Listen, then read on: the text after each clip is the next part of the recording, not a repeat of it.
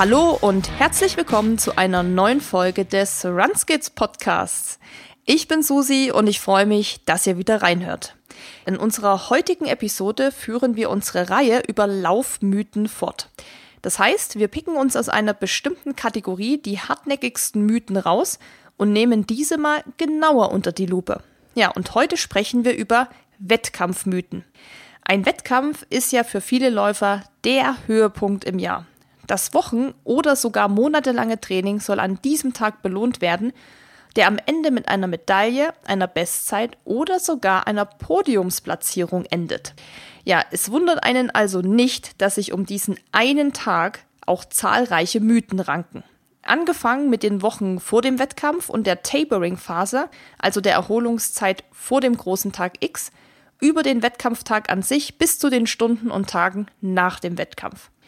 Wir analysieren heute unter anderem die traditionell veranstaltete Pasta-Party, sprechen über die Notwendigkeit von Bananen und Cola während des Rennens und durchleuchten Renntaktiken, Kleidungs- und Verpflegungstaktiken und diskutieren über Dixie-Klos fort und ob an dem Mythos, es gibt zu wenige Dixie-Klos, wirklich was dran ist.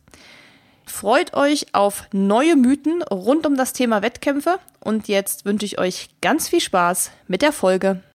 Hallo Susi, sonnige Grüße zurück äh, nach Kochel. Bei dir sieht's schön aus heute. Wie geht's dir? Hallo Eileen, ja, sonnige Grüße zurück. Also hier ist Sommer, Sonne, Kaktus, wie man so schön sagt. Ja, mir geht's super. Der Sommer ist endlich da und endlich kurze Hose, T-Shirt, auf dem Balkon sitzen, Füße hochlegen, Eiskaffee schlürfen, das habe ich gerade schon gemacht, bevor es hier losging. Und äh, ja, ich kann mich nicht beschweren. Ich finde es gerade, ich finde es gerade gut so, wie es ist. Ja, ich lieb's auch. Ich habe jetzt auch so lange drauf gewartet und die Sonne ist da und genau was du sagtest, man muss jetzt nur eine Shorts anziehen und ein T-Shirt oder ein Top. Maximal noch mit Vaseline eincremen. Das ist bei mir immer so. Sobald es warm wird, äh, muss ich mich einschmieren. Und natürlich Sonnencreme, Lichtschutzfaktor ja. 50. Gut. Und dann geht's raus an die, an die Luft. Ja, ist gerade so geil. Es ist jetzt auch endlich mal alles grün in Kochel. Also wirklich so richtig grün, grün. Ja. Alles blüht ist am Berg, es ist mega schön. Der See hat jetzt eine richtig tolle Farbe, so türkisblau. Und ja, es ist jetzt gerade wirklich eine gute Zeit. Und ich glaube, darauf haben wir hier alle gewartet, weil vor zwei Wochen lag ja noch Schnee und Frühling direkt mal ausgelassen. Wir sind direkt von Winter zu Sommer, aber ich, ja, ich beschwere mich jetzt nicht. Nein, nein, nein, bitte, bitte Fall. nicht. Und das ist natürlich jetzt auch die perfekte Vorbereitung für den Eiger, ne? Der steht ja jetzt auch bald an. Oh ja, sag's nicht. Also wenn die, wenn die, wenn die Folge hier rauskommt, dann müssten es noch vier Wochen oder fünf Wochen sein oder so. Also da ist jetzt wirklich der Drops auch schon wieder gelutscht. Also das ging jetzt so schnell. Mhm.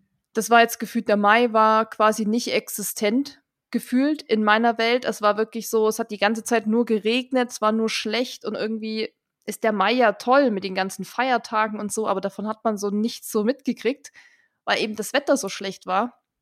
Jetzt ist schon Juni und Mitte Juli geht es schon los. Das heißt, der Juli, also ja, die Wochen vor dem Eiger, die letzten zwei, da wird natürlich nicht mehr so viel passieren, außer sich ein bisschen bewegen und quasi frisch bleiben.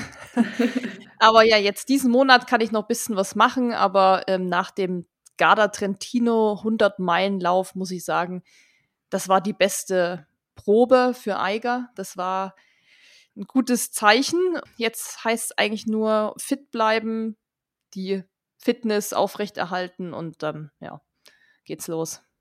Und das war jetzt auch die perfekte Überleitung zu unserem heutigen Thema. Wir quatschen nämlich über Wettkämpfe, aber nicht einfach so, sondern haben wir uns an unserer Mythos-Reihe mal festgehalten und einfach mal alle Mythos, Mythen? Mythen heißt das, heißt es. Mythose, Mythi, Mythenens. Mythenens äh, zusammengetragen, die wir so kennen, die sich um das Thema Wettkampf so herumranken.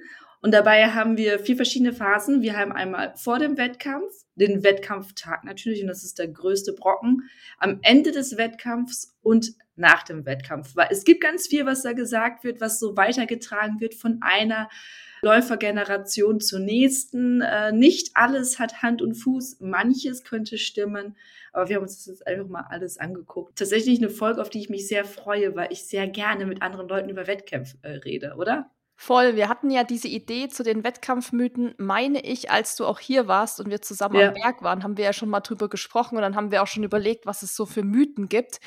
Und am Anfang denkt man noch so, ja, so viele Mythen gibt es da irgendwie gar nicht, aber je länger man drüber nachdenkt, und wahrscheinlich würden uns nach der Folge hier noch zehn andere einfallen, desto mehr kommt man dann irgendwie auf so Sachen, die einfach schon immer so waren, die man schon immer so gemacht hat. Und du hast es perfekt beschrieben, von Läufergeneration zu Läufergeneration weitergegeben werden und die macht man halt so mit. Wir wollen uns das, glaube ich, heute einfach mal angucken und schauen, inwieweit denn diese Sachen alle stimmen oder ob da vielleicht ja auch ein paar Sachen dabei sind, wo man sagt so, hm, nee, das ist nicht unbedingt so wahr.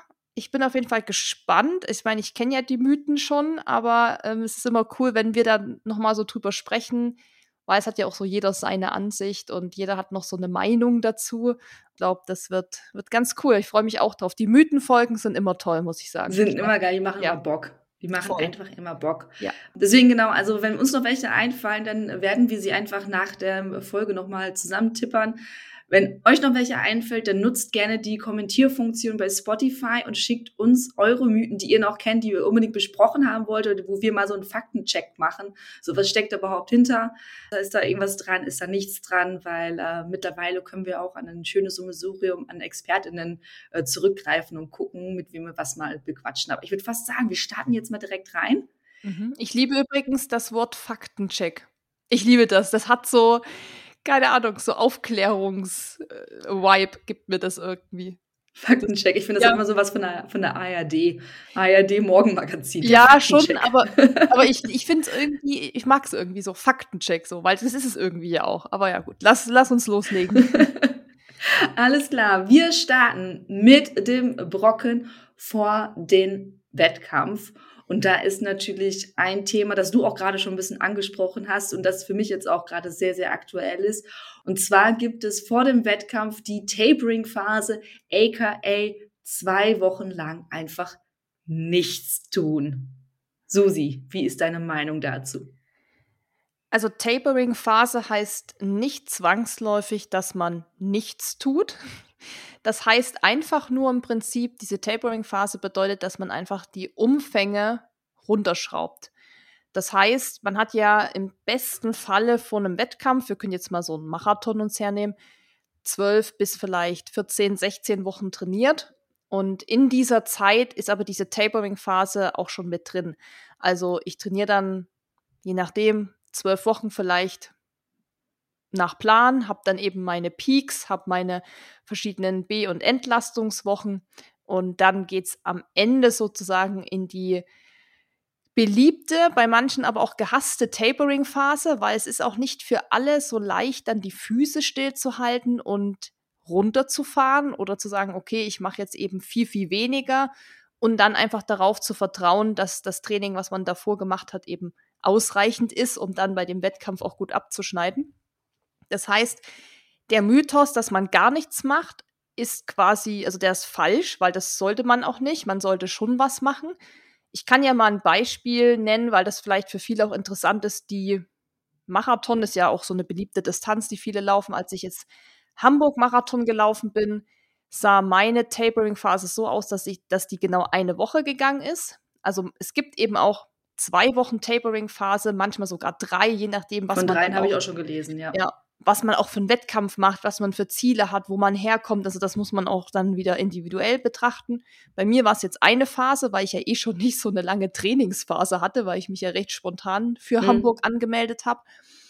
Aber das sah dann so aus, dass ich schon noch, ich glaube, dreimal, der Wettkampf ist ja Sonntag, und ich meine, dass ich dreimal noch laufen war, quasi die Umfänge sind dann quasi reduziert, also kein Long Run mehr, keine zwei, drei Stundenläufe oder sowas, das nicht mehr, weil das hat man schon aufgebaut und das würde man sich in der Woche, ist das Risiko zu hoch, dass man da einfach ermüdet und dass man nicht fit genug ist für den Wettkampftag, weil das ist ja der Sinn, dass man im Prinzip in dieser Woche die Leistung einfach aufrecht erhält und dann aber ausgeruht in den Wettkampf geht, um dann da alles abrufen zu können. Was ich aber gemacht habe, war auf jeden Fall im Wettkampftempo zu laufen. Also kurze Sachen, da kann man auch gern so Intervalle, so intervallartig das machen. Also nicht Intervalle im Sinne von, man geht über seine Schwelle oder so, sondern alles nur bis Wettkampftempo, dass einfach der ganze Mechanismus, der ganze Körper, Arme, Beine, Sehnen, einfach nochmal wissen, wie es ist, dieses Tempo laufen zu können, weil das muss man dann ja am Ende auch an diesem Sonntag im besten Fall abrufen können. Und ich habe dann an dem Samstag vor dem Lauf tatsächlich, und das habe ich ganz früher nie gemacht, aber diesmal schon, so einen Aktivierungslauf. 30 Minuten, da bin ich 10 Minuten eingelaufen, dann bin ich, glaube ich, 15 Minuten im, oder ich hatte, glaube ich, zweimal, ich glaube, so war das, dreimal zwei Minuten Wettkampftempo, dazwischen eben wieder GA1 und dann nochmal zehn Minuten auslaufen. Aber halbe Stunde, nicht länger. Man kann auch so kurze Läufe machen, nochmal im GA1 und am Ende nochmal einen kleinen Steigerungslauf machen, das geht auch. Oder man kann eben nochmal ein Wettkampftempo, so zweimal drei Minuten was aktivieren. Also alles recht kurz und knapp sozusagen, keine krassen Umfänge, nicht zu schnell laufen, sondern einfach, dass der Körper eben checkt, okay, das ist das Tempo, was ich dann auch abrufen muss. Also das heißt, man merkt schon, da ist es eben nicht so, dass man nichts macht, sondern dass man eben schon was macht, aber eben reduziert. Und dann ist es wichtig, quasi sich darauf zu fokussieren, auszuschlafen, ausgeruht zu sein, die Speicher aufzufüllen. Da kommen wir jetzt dann, glaube ich, später auch noch mal zu, zu dem Thema Carbo-Loading und sowas. Dann einfach wirklich ausgeruht an den Start zu gehen. Also ich würde sagen, dieser Mythos, dass man gar nichts macht, das stimmt auf jeden Fall nicht. Weil man sollte auf jeden Fall schon was machen. Nur rumliegen, klar kann man auch, aber wenn man jetzt gerade auch ein Ziel hat, wie eine Bestzeit vielleicht zu laufen, ist es schon auf jeden Fall sinnvoll, da nochmal ein bisschen Aktivierung reinzubringen. Siehst du das anders oder bist du da mir, mit, mit mir d'accord? Ich bin, ich bin sehr d'accord. Was ich bin tatsächlich, du hast es kurz vorhin angesprochen, ich gehöre zu den Leuten, die das sehr schwer fällt, weil man ja so ein Energielevel aufgebaut hat in den Wochen vorher, in den Monaten vorher, dass man wirklich was machen kann und man ist dran gewohnt, so und so viel zu laufen und Intervalle zu machen und wenn man das halt alles nur runterschraubt, ne, also ich finde es ganz wichtig, dass man eben nicht nichts tut, sondern einfach nur runterschraubt. Ich finde das dann schwierig. Also ich merke dann irgendwann, dass ich kribbelig werde und dann denke so, ja, diese Energie ist jetzt gespeichert und sie muss jetzt irgendwo hin. Was ich auch noch ganz wichtig finde in der Tapering-Phase ist äh, nicht nur das Körperliche, sondern auch das Mentale. Dass man sich selber darauf einstimmt, ähm, auf den Wettkampf, dass man den Wettkampf durchgeht, selbst bei einem 5-Kilometer-Race kann man gucken, wie viele Verpflegungsstationen gibt es, wer kommt vielleicht mit, wer feuert an, ähm, wo gibt es den Backdrop, dass man einfach wirklich sehr, nicht nur körperlich ausgeruht hingeht, sondern auch mental, weil man einfach weiß, was erwartet ein wo, wie sieht der Tag aus, wo, wo kriege ich nachher meine Medaille, wo ist die Medaillengravur, wenn ich dazu gebucht habe, etc. etc. Und das finde ich halt auch immer ganz äh, spannend in der Tapering-Phase und äh, genau, lässt also, dann noch so ein bisschen zur Ruhe kommen. Ja, Körper und Geist quasi in Einklang bringen für den großen Tag und da ist natürlich Ruhe auch ein Schlüssel dazu. Auch wenn es vielen schwerfällt, aber nutzt die Zeit auch, freut euch darauf, dass man irgendwie auch mal eben ein bisschen entspannen kann und da jetzt nicht irgendwie wieder krasse Longruns abreißen muss oder krasse Intervalle machen muss, sondern vertraut darauf, dass das, was ihr in den Wochen davor gemacht habt, euch zu eurem Erfolg bringt. Und ich liebe zum Beispiel Tapering. Ich liebe das, weil ich mich dann immer so freuen weiß, boah, geil, einfach mal mit gutem Gewissen nichts tun, vielleicht auch mal ein, zwei Tage, drei Tage wirklich Ruhephase, dann einfach mal nur so eine halben Stunde Lauf. Mag ich, weil dann hat man noch Zeit eben für andere Dinge, wie du sagst, sich dann schon mal mit dem Outfit vielleicht zu beschäftigen oder die Tasche zu packen. Also da hat man dann nicht so diesen Druck, noch krass trainieren zu müssen und Zeit und sowas und aber alles zu organisieren. Von daher, ich finde das immer eine, ich finde das eine gute Phase, muss ich sagen. Also ich freue mich schon auf den 1. Juli und dann bis zum 12., wo ich äh, taper, tapern werde und zwar sehr, sehr hart. Hardcore Tapering. Ja. Gut, kommen wir zu Punkt Nummer zwei. Und zwar die Pasta Party ist ein Muss am Abend vor dem Wettkampf. Susi, hm. Ernährung ist ja mittlerweile dein, dein Favorite-Thema. Das ist mein Favorite-Thema. Ich muss auch dazu sagen, Pasta Party hat natürlich eine Tradition. Das Mhm. gehört so dazu, wie nach einem Lauf oder nach dem Zieleinlauf im besten Fall eine Medaille umgehangen zu bekommen. Das gehört so dazu, wie man die Stadtnummer abholt, den Starterbeutel. Das ist alles irgendwie so Teil dieses ganzen Events und dieser coolen Sache, die man da vor sich hat. Aber an sich jetzt rein aus, ich würde mal sagen, ernährungswissenschaftlicher Sicht und das, was wir ja auch schon in den Podcasts hatten, mit zum Beispiel Where's the Food mit Pia und äh, so mit Pia, glaube ich, war die QA-Folge, da hatten wir es auch. Genau, Ja. also Achtung, wir haben zwei Folgen dazu, da besprechen wir uns, glaube ich, in beiden Folgen. Darum geht es eben, was gut fürs Carboloading geeignet ist. Richtig, da teasern wir das paar Mal an und da geben die Mädels echt auch einen guten Überblick, was man machen kann. Aber für alle, die sagen, boah, da kann ich jetzt nicht noch mal reinhören, ähm, können wir es auch hier natürlich noch mal platzieren.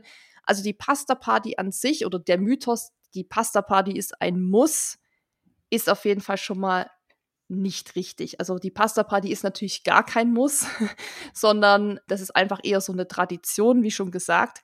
Bei der Pasta Party geht es ja hauptsächlich darum, um Carboloading. Also die Speicher, vor allem die Glykogenspeicher aufzufüllen und dann eben mit vollen Speichern am Start zu stehen, um dann da richtig ähm, einen rauszuhauen. Daher kommt das ja so ein bisschen. Und Pasta, klar, ist natürlich, besteht ja aus so, ist ja klassisch Weizenpasta, die es da meistens gibt, muss man dazu sagen. Also da gibt es ja selten jetzt Vollkorn oder aus, Mhm. Die gibt es auch aus Kichererbsen aus Ja. Linsen oder so, sondern es ist meistens kurzkettige Kohlenhydrate. Genau, und da hast du auch schon einen guten Punkt angesprochen mit diesen kurzkettigen ähm, Kohlenhydraten. Es ist tatsächlich besser, wenn man auf Produkte zurückgreift, die eher niedrigen glykämischen Index haben. Also die eben natürlich, wo der, jetzt fällt mir das Wort nicht ein, der Blutzuckerspiegel Ja. nicht so schnell hochschnallt und auch nicht wieder so schnell runterschnallt. Also das kennt man ja auch so von Schokolade und allem, was eben so süß ist. Blutzuckerspiegel geht schnell hoch und dann wieder runter. Da gibt es eben Produkte, die einen besseren Index haben. Das ist zum Beispiel Reis, Quinoa auch und was richtig, richtig gut ist, sind Kartoffeln. Kartoffeln! Ja, also ich liebe ja Reis dann, also ich bin ja Typ Milchreis und ich mache ja auch gar keine Pasta-Party mehr. Habe aber auch zum Beispiel eine Freundin, die schwört auf Kartoffeln, eben auch zu Recht. Kann man dann ja mit Quark essen, auch mit Gemüse ein bisschen. Klar, man sollte aufpassen wegen Ballaststoffen und so. Aber es geht auch bei diesem Thema Pasta-Party, das ist ja eigentlich so ein Überbegriff für Carboloading. Und was natürlich, was man da noch dazu sagen muss, es geht nicht nur darum, an dem Abend davor die Speicher aufzufüllen. Also wenn du da am Samstag um 20 Uhr zur Pasta-Party gehst, zum Beispiel, und schaufelst dir da 10 Teller Pasta rein, dann überfrisst du dich eigentlich mehr. Der Körper kann auch nur eine gewisse Anzahl an Kohlenhydraten speichern. Das heißt, alles, was er nicht mehr speichern kann, wird als Fettreserve angesetzt. Das heißt, man sollte da so ein bisschen auf sein Sättigungsgefühl auch hören und jetzt nicht denken, boah, ich muss jetzt zehn Teller essen, sondern klar, wenn man jetzt sagt, oh, ich habe noch ein bisschen Hunger, klar, dann isst du es halt, wenn es auch lecker ist.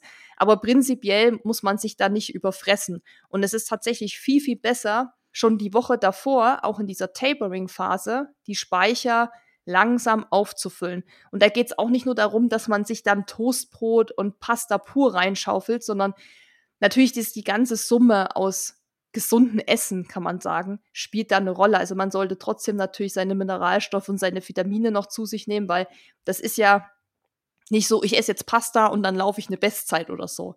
Sondern, I wish. ja, es wäre schön, aber es ist tatsächlich besser, über die Woche schon ordentlich zu essen. Das hatte, glaube ich, Dennis auch in dem Podcast vom Hamburg-Marathon gesagt. Da hatte er mich ja so gelobt und gesagt, dass ich das eben schon so ab Donnerstag echt gut umgesetzt habe, dass ich da eben schon angefangen habe, einfach das so ein bisschen zu erhöhen und nicht dann erst so, ich sag mal in Anführungszeichen panisch, am Samstagabend mir 10 Kilo Milchreis reinzuhauen, sondern ich habe an dem Samstagabend sogar relativ wenig vergleichsweise gegessen, weil ich einfach schon so gemerkt habe, dass ich so eigentlich satt bin. Also Mhm. ich habe eigentlich in den letzten Tagen viel gegessen, viel Kohlenhydrat oder allgemein einfach meine Speicher aufgefüllt. Und das habe ich tatsächlich auch gemerkt, dass ich dann gar nicht so dieses krasse Hungergefühl oder so hatte auf jetzt, ich muss Pasta oder Reis essen oder so. Ach krass, das hatte ich noch nie. Ich habe immer Hunger. Ja, ich habe auch immer Hunger, ich weiß, was du meinst, aber es, es Ja. war bei mir auch oft so in meinem Kopf, ich muss jetzt reinschaufeln, Ja. aber musst du eben gar nicht, sondern es ist halt besser, wirklich die Tage davor schon reinzuschaffen. Klar macht es auch Spaß, so zu wissen, ja, morgen habe ich Marathon, heute kann ich mir einfach richtig gönnen. Das ist ja auch so ein bisschen die Vorfreude und das Coole daran. Klar, aber jetzt so rein aus dieser ernährungswissenschaftlichen Sicht musst du eben nicht an dem Abend jetzt reinschaufeln. Dann besser, wie gesagt, die Tage davor. Was ja, ist ja. du? Was ist du vor dem Race? Ähm, du hast mich ja angesteckt mit dem Milchreis. Also die drei Tage vorm Wettkampf esse ich zum Frühstück Milchreis. Zum Abendessen bin ich tatsächlich Team Kartoffelpüree. Mit mhm. ein bisschen, meistens ein bisschen Kichererbsen, ein bisschen Paprika, Tomate, Zucchini, ein bisschen was angebraten. Weiß nicht, so vier Tage vorher ist es noch so 50-50, also Kartoffelpüree und Gemüse, Kichererbsen gemischt. Und dann wird halt der Gemüseanteil immer weniger, je näher ich zum Wettkampf gehe. Ganz ohne möchte ich nicht drauf verzichten, wenn ich, weil ich habe das Gefühl, wenn ich einfach pur nur Milchreis und Kartoffelpüree esse, dann verklebt mir einfach den Darm. Also ich brauche noch ein bisschen Obst und Gemüse, damit das alles so ein bisschen hm. durchgeschoben wird. Aber Kartoffelpüree natürlich super. Also das hatten wir auch beim Eiger Ultra Trail. Haben wir natürlich nicht selbst gekocht, aber wir hatten von hier 5 Minuten Terrine gibt es ja auch diese Kartoffelpüree, Kartoffelpüree mit, mit Croutons oder sowas. Und das sind halt relativ kleine Mengen in so einer Dose. Und ich muss sagen, das war so geil, weil du kannst das, das gut essen, es ist leicht mhm. verdaulich, mhm. es hat natürlich extreme Geschmacksverstärker, daher schmeckt es natürlich super in dem Moment. Aber ich habe damit eben auch gute Erfahrungen gemacht. Also Kartoffeln sind mega gut und ich würde gerne noch anmerken, weil wenn sich jetzt welche fragen, so, hey, ja, okay, aber Pasta, ich meine, kann man sowieso essen. Weißt du, wenn man Pasta liebt, dann rein damit. Ich meine, wir laufen da ja nicht um Weltrekord oder genau, so. Genau, und es ist ja, ja, auch wichtig, dass der, wie wir gerade hatten schon, dass der Kopf auch da ist. Ne? Also genau. Soul Food ist auch erlaubt. Richtig, und es gibt auch manchmal so Phasen, da esse ich dann auch eben Pasta, weil wir irgendwie unterwegs sind und da gibt es dann kein Milchreis, das ist für mich auch voll fein. Aber ich habe noch was gefunden bei meiner Recherche zu dem Thema Pasta Party und warum tatsächlich eben die genannten Produkte, die wir gerade hatten, besser sind als Pasta. Und zwar habe ich das beim Laufen.de auf der Website gefunden von einer Expertin namens Friederike Feil. Und die hat dann noch gesagt, dass, und das lese ich jetzt einfach mal vor, mhm. durch diese Blutzuckerspitze, also das, was ich meinte, dass der Blutzuckerspiegel extrem schnell ansteigt und wieder absinkt bei klassischer Weizenpasta, durch diese Blutzuckerspitze wird die Konzentration von Regenerationshormonen, wie beispielsweise Te Testosteron, im Körper reduziert. Am Vorabend eines Wettkampfes sind diese Hormone aber wichtig, damit der Körper am nächsten Tag komplett ausgeruht für den Wettkampftag ist. Dann habe ich noch weiter gefunden, also wenn man sich mal richtig damit beschäftigt, könnte man, glaube ich, eine eigene Podcast-Folge über Pasta-Party machen. Ähm, Pasta und auch Reis sollten übrigens al dente sein, um viele Kohlenhydrate aufzunehmen. Und da kommt, glaube ich, noch mal ein Punkt dazu, wenn man zur Pasta-Party geht. Völlig überkocht. Ja. Also, ich, da, ich wollte jetzt nicht, ich wollte jetzt nicht haten gegen Pasta Party, aber das erinnert ja immer so ein bisschen an Mensa oder so Kantinenessen. Ja, am besten und, noch aus so einer Plastikschüssel, diese, diese typischen Schüsselchen und dann kommt noch so, pff, so ja. Tomatensoße obendrauf und also es ist ja der soziale Aspekt. Richtig. Aber man kann auch sich mit seinen Freundinnen treffen. Man macht einen riesengroßen Pott Milchreis, Kartoffelpüree oder sonst was und hat man auch einen sozialen ja. Aspekt. Oder man holt sich da halt die kleine Portion Nudeln und dann und es spricht auch eben, es spricht auch gar nichts dagegen, das dort eben zu essen. Habe ich früher auch gemacht. Da war ich oft auch dankbar, dass das dann im Preis auch mit drin war und es gab auch tatsächlich schon Pasta-Partys, wo die Pasta eben auch gar nicht so zerkocht war. Also es gab auch schon tatsächlich, wo man dachte so, wow, ist echt nicht so schlecht. Es war jetzt nur, weil wir ja den Mythos jetzt mal so ein bisschen aufgedröselt haben, einfach mal so zur Info. Aber klar, Pasta Party ist ein geselliges Ding, das macht Bock, das äh, ist Tradition und spricht wirklich absolut gar nichts dagegen. Aber der Mythos an sich, dass man das machen muss, können wir sagen, nein, muss man nicht. Muss Kann man, man nicht. aber muss man nicht. Es gibt Alternativen. So, den nächsten Mythos, den wir auf unserer Liste haben, den hast du vorhin schon ein bisschen kurz angesprochen. Und zwar am Tag vorher wird immer ein 5 Kilometer Shakeout-Run gemacht. Gibt ja bei den meisten Veranstaltungen das sogar, dass man das gemeinsam macht. Also ich weiß vom, äh, von den Berliner Veranstaltungen ist es ganz häufig ein Tag vorher. Da kommen auch nochmal die Laufstars dazu. Also da kann man mit einem Philipp Flieger oder so nochmal äh, fünf Kilometer laufen. Wie effektiv der ist und wie man den eigentlich abändern kann. Hm, hm, hm. Ich glaube, darüber kann man diskutieren, beziehungsweise du hast es ja gerade auch schon genannt. Also man kann auch anstatt eines 5-Kilometer-Laufes sich ein bisschen eintraben, paar Steigerungsläufe machen, paar Minuten in der angepeilten Race Pace laufen, damit der Körper einfach so ein bisschen wieder reinkommt und weiß, okay, das muss ich morgen machen. Ach so, also nicht, nicht auf der Couch liegen wie die letzten zwei Wochen. Daher, ja, Shakeout Run ist sehr sinnvoll, wenn man sich danach fühlt, aber es müssen nicht immer fünf Kilometer sein, oder? Nee, ich meine, das hat sich wahrscheinlich so eingebürgert, auch so ein bisschen Tradition. Ich habe auch mal tatsächlich so einen mitgemacht, sogar zweimal. Einmal beim Berlin-Marathon, wie du es gerade angesprochen hast, und einmal vom Tokio-Marathon. Und da ging es mir oder ging es uns, da war ich mit Dennis ja gemeinsam, auch hauptsächlich um diesen sozialen Aspekt. Also einfach in Tokio nochmal mit so einer Laufcrew zu laufen, da nochmal bisschen, ja, noch bisschen was über die Stadt erfahren. Da ging es mir jetzt nicht darum, dass ich dann eine Bestzeit laufe. Auf jeden Fall ist das eine coole Sache. Es ist auf jeden Fall auch sinnvoll, sich vorher nochmal zu aktivieren, dass man eben nicht nur rumliegt, danach auf jeden Fall dann die Beine hoch. Ich meine, klar, wenn man jetzt ein krasses Ziel hat, sage ich mal, und hat da jetzt hart trainiert und will das unbedingt erreichen, dann macht man es vielleicht eher für sich oder so. Dann würde ich auch nicht in die Stadt reinfahren und dann noch zum Shakeout-Run gehen, weil ich vielleicht ja gar nicht da gerade im Hotel bin, sondern wo ganz anders wohne oder so. Also das muss man einfach schauen, weil das ist natürlich auch zusätzlicher Stress, da vielleicht hinzukommen, dann wieder zurück. Dann bleibt es ja auch nicht bei diesen fünf Kilometern Shakeout-Run, da macht man ja ständig irgendwelche Stops, macht Fotos, danach sitzt man noch zusammen. Ist eine super Sache, vor allem wenn man vielleicht alleine ist und einfach so ein bisschen Community-Feeling noch haben will. Von daher. Menschliche Nähe. menschliche Nähe, genau, für die Leute, die forever alone sind. Nee, aber wie gesagt, ich hatte es, glaube ich, vorhin ganz gut erklärt mit dieser Aktivierung und so. Das macht auf jeden Fall Sinn. Von daher, so ein Shakeout-Run macht auch Sinn. Man muss natürlich jetzt auch schauen, was laufen die da für ein Tempo? In der Regel ist das ja wirklich sehr langsam. Extrem langsam. Das ist ja schon fast zwischen Joggen und Gehen. Ja, mit Pausen ständig, mit Fotos. Also, aber trotzdem gibt es vielleicht ja auch Leute, die eben, wenn du gerade anfängst oder so, vielleicht ist das für dich trotzdem noch zu schnell. Also ich weiß auch gar nicht mehr damals, wie schnell die da gelaufen sind.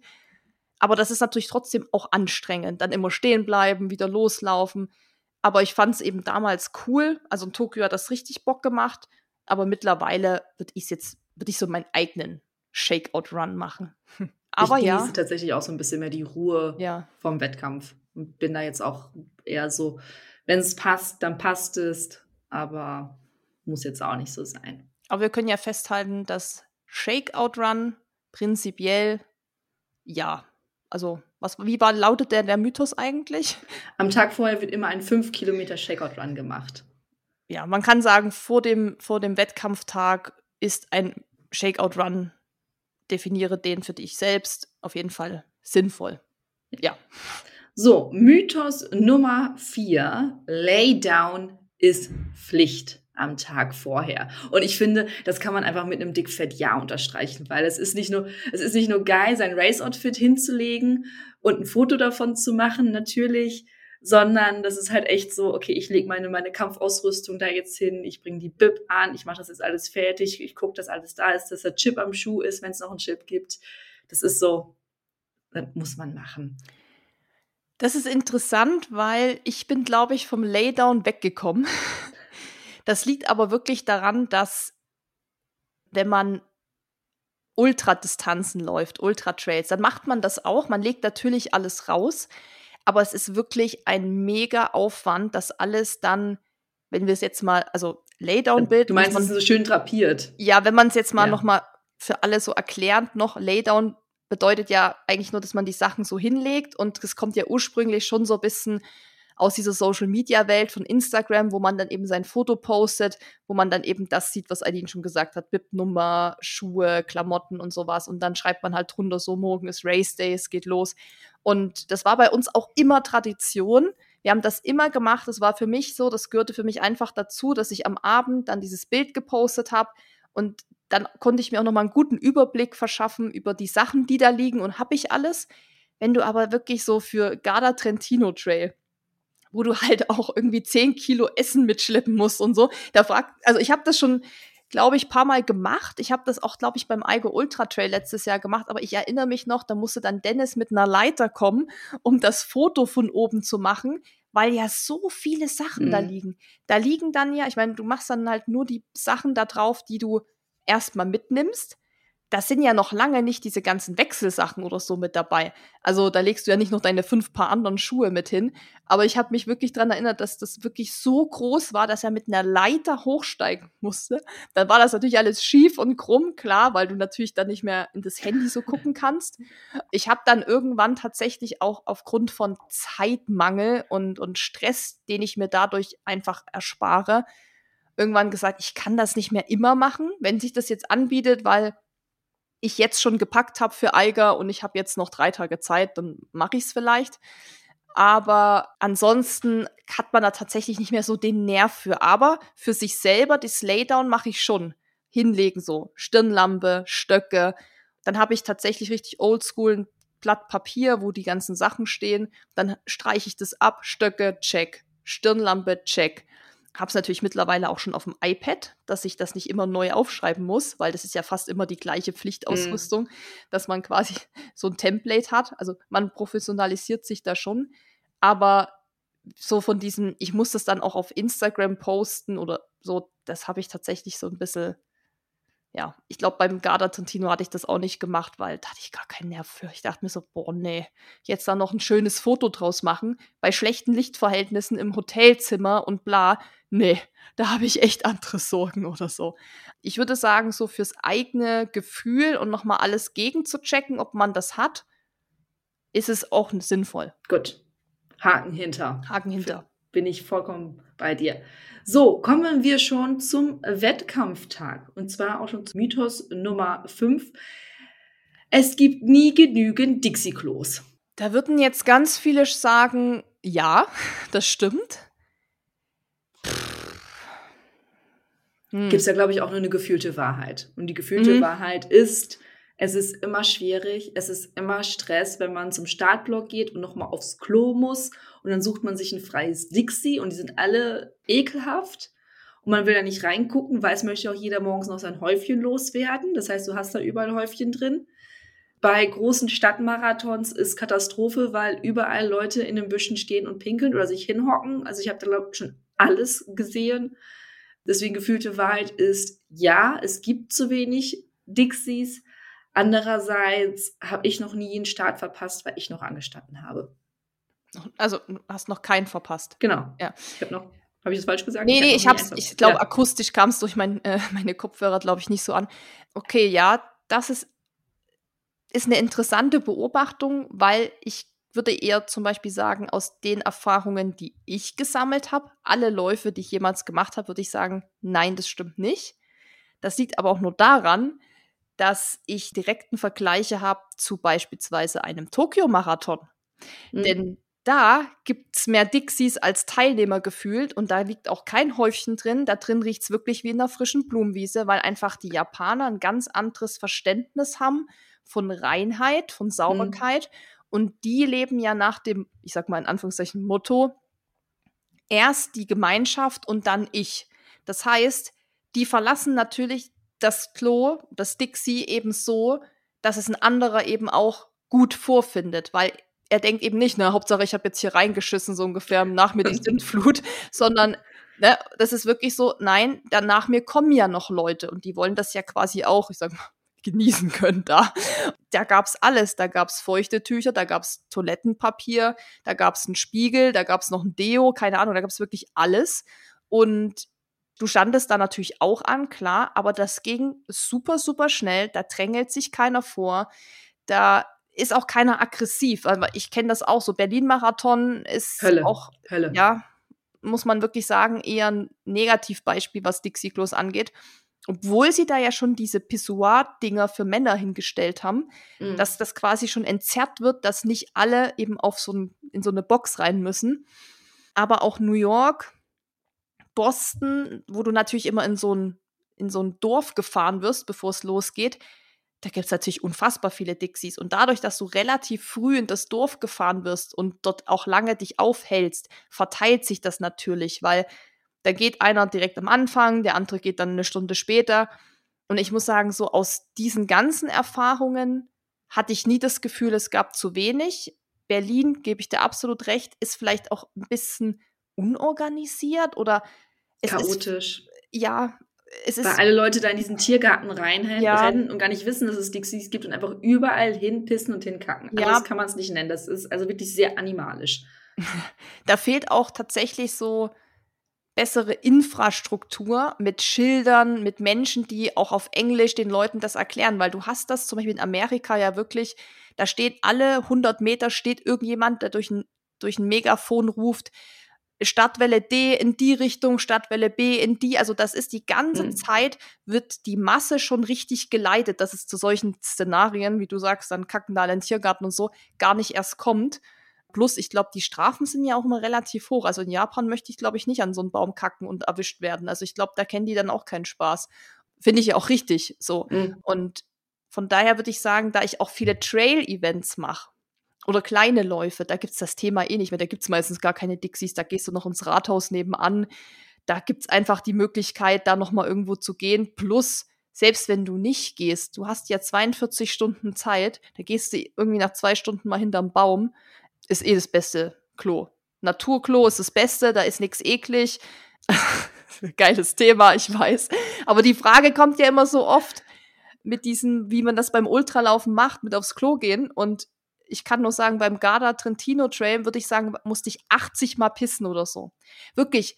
Maggie hat irgendwann mhm. gesagt, was ist mit dir? Hast du irgendwie auch hier Blasenentzündung oder so? Ich so, nee, ich muss einfach immer so oft, ne? Mhm. Und da kannst du dich nicht so anstellen und sagen, ich meine, du triffst da sowieso zwölf Stunden keinen Menschen.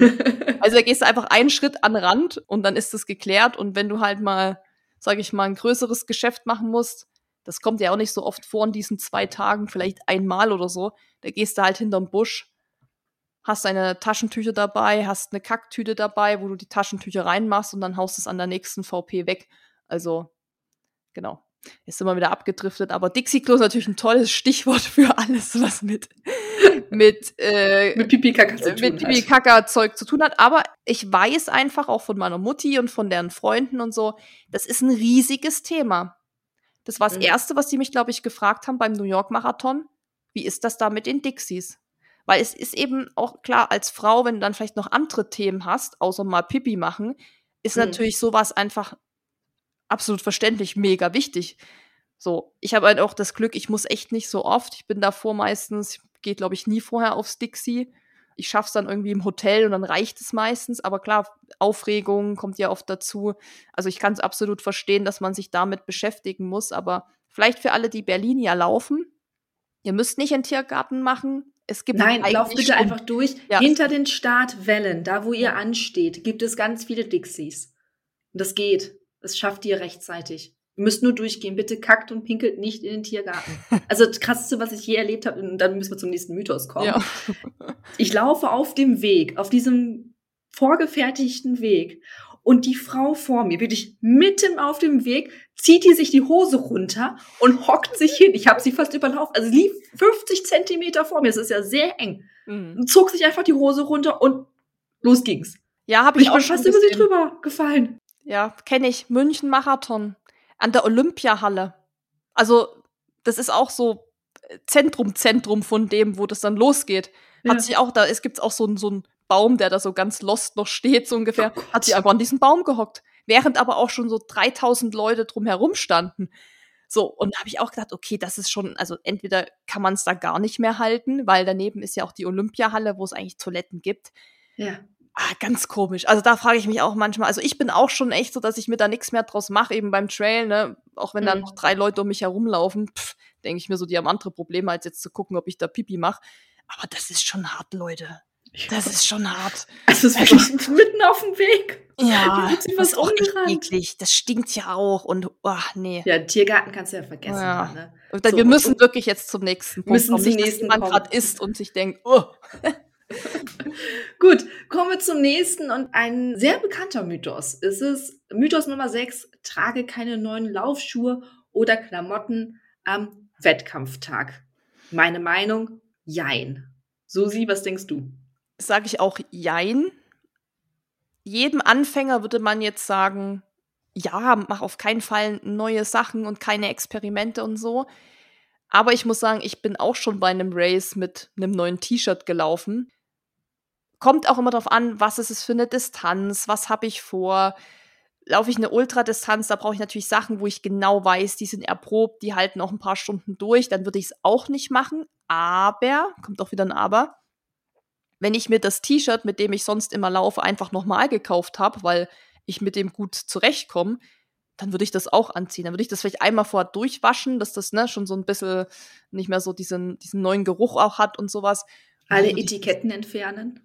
Alle Etiketten entfernen, genau. Und dann würde ich das einfach anziehen, weil ich ja weiß, mit dem T-Shirt komme ich klar oder so. Bei Schuhen, ja, also ich bin auch schon neue Schuhe im Race gerannt, habe damit keine negativen Erfahrungen gemacht, weil irgendwann muss man den ja mal einlaufen, aber klar, die Gefahr, wenn der Schuh einem dann doch nicht taugt, weil es ein neues Modell ist, eine neue Marke oder vielleicht noch mit neuen Einlagen oder was man da so hat und dann vielleicht noch neue Socken, dann ist natürlich die Gefahr groß, dass vielleicht doch was passieren kann, dass man doch eine Blase kriegt oder irgendwas. Und da würde ich dann schon immer allen empfehlen, nimm lieber den Schuh, den du kennst, dem du vertraust, wo du weißt, wie der auch ist auf der Straße und kauf dir da jetzt nicht das neueste Teil und probier's dann auf dem Marathon aus, oder? Genau, absolut. Also ich bin auch schon mal, ich habe mir schon mal ähm, vor meinem ersten Marathon an einem Samstag ein neues T-Shirt gekauft, habe es nämlich bedrucken lassen mit einem Spruch und habe es dann beim Marathon zum ersten Mal getragen. Aber ich kannte äh, die Marke und ich kannte das Modell. Ich hatte es nur eine Nummer größer vorher und wusste, dass es ein bisschen sehr weit ist. Deswegen habe ich es eine Nummer kleiner geholt.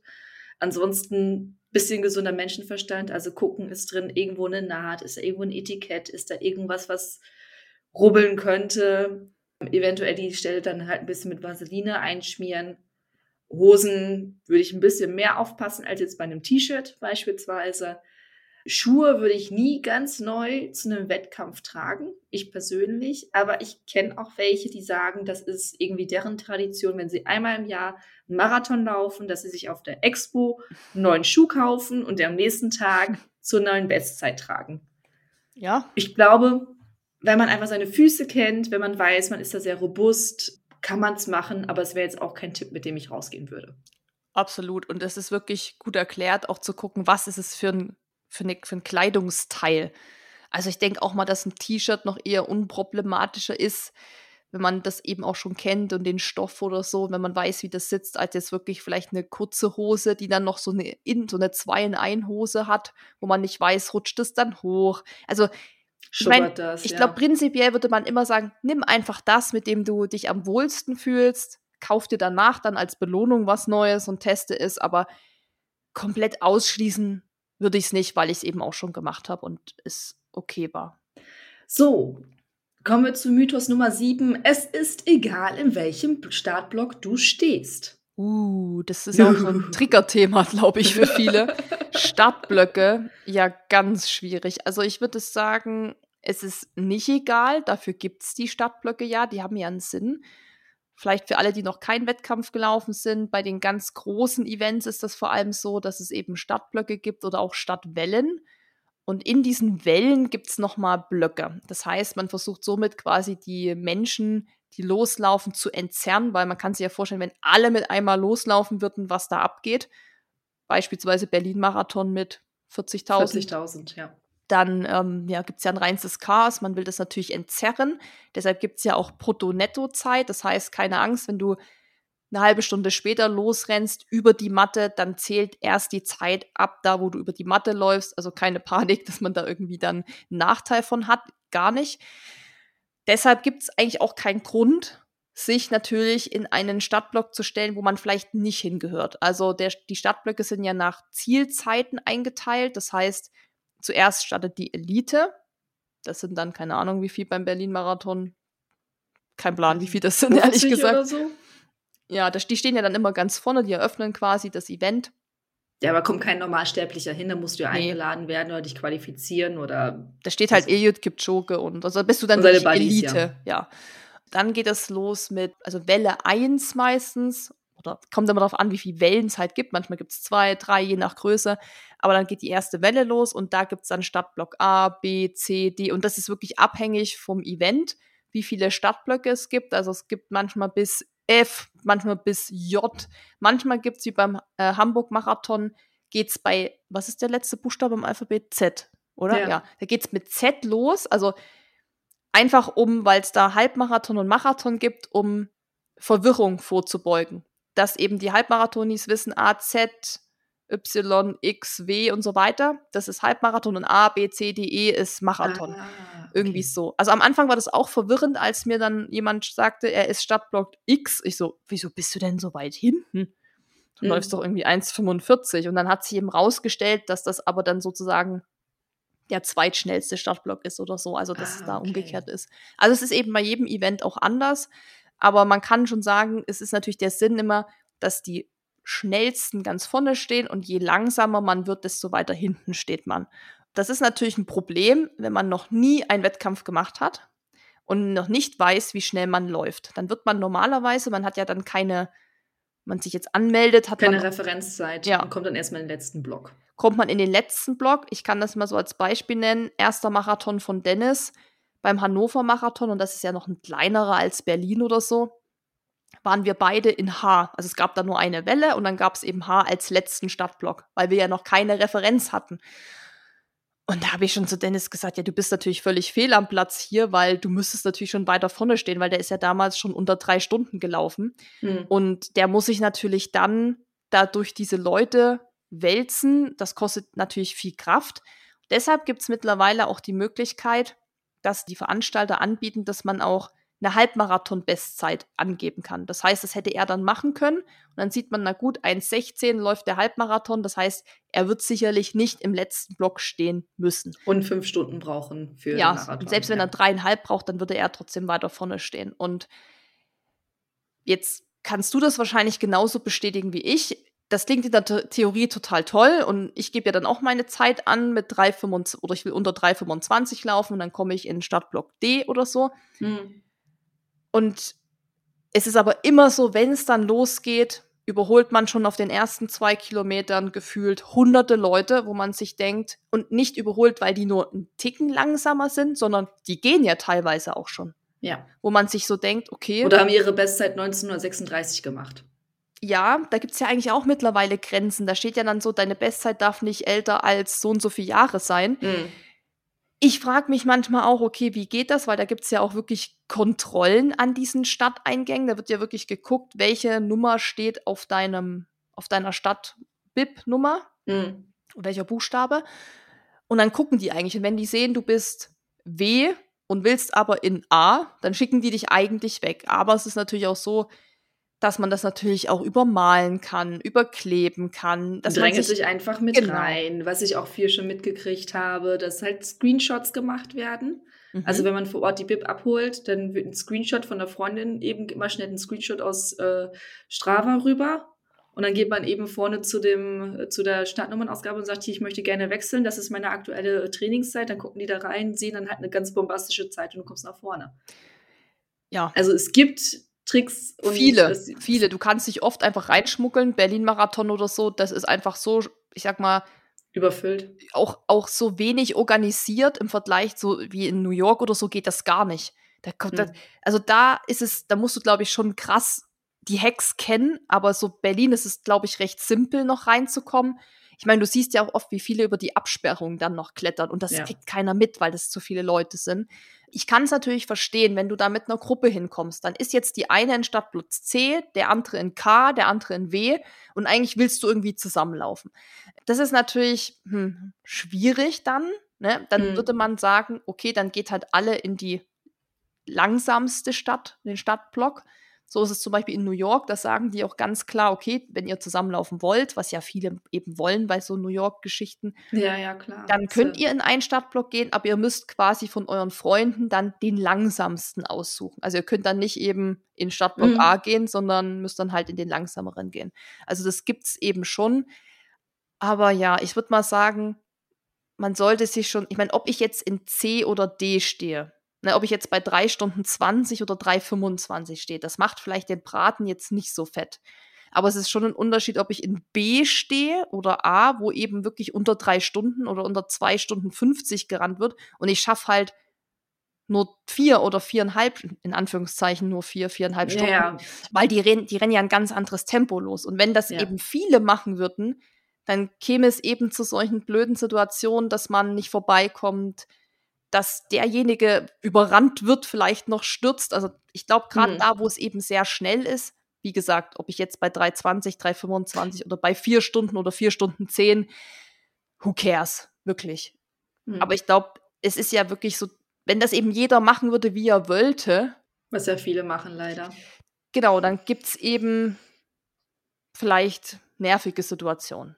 Von daher würde ich Deswegen. sagen, stellt euch schon da rein, wo ihr auch, Hingehört. ja, auch wisst, da gehöre ich halt rein. Ich würde mich ja nie in den Arsch stellen. Das käme ich mir auch total dämlich vor. So, weißt Ja. du, nur um da vorne zu stehen, um vielleicht noch zehn Minuten eher zu starten, aber alle überrennen mich. Nee. Das würde mir ja nur Druck machen auch.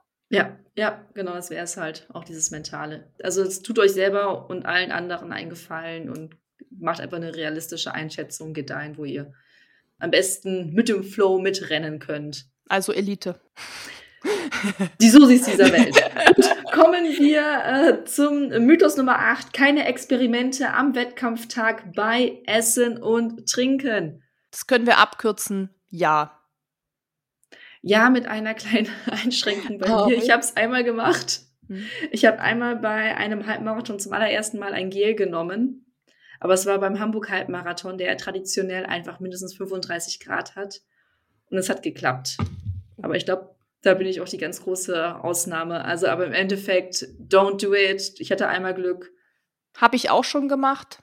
Glaube ich, Tokio-Marathon oder so, wo es dann eben, da gab es irgendwie auch so Tomaten, so Cocktailtomaten und so. Habe ich vorher noch nie im Rennen genommen. War richtig geil. Weil war halt so klein, frisch irgendwie, ne? War so was ganz anderes im Gegensatz zu Gel und Riegeln.